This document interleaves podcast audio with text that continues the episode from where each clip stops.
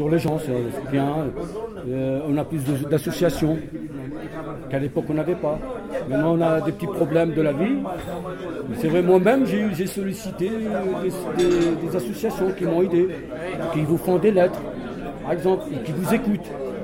Ça c'est intéressant qu'à l'époque on ne l'avait pas. À l'époque il fallait soit aller à la mairie et même à la mairie des fois. euh, Et là, là, euh, là il y a plus d'associations qu'à l'époque il n'y avait pas. À l'époque avait.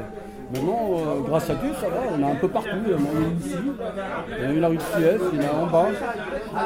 Ça va, ça, ça- aide les gens, les gens à- quand ils ont des problèmes dans la, de la vie, à les aider à- sur, les, sur les lettres, sur les administratifs. Parce qu'en ce moment, les administrations, ils sont plus durs avec les étrangers.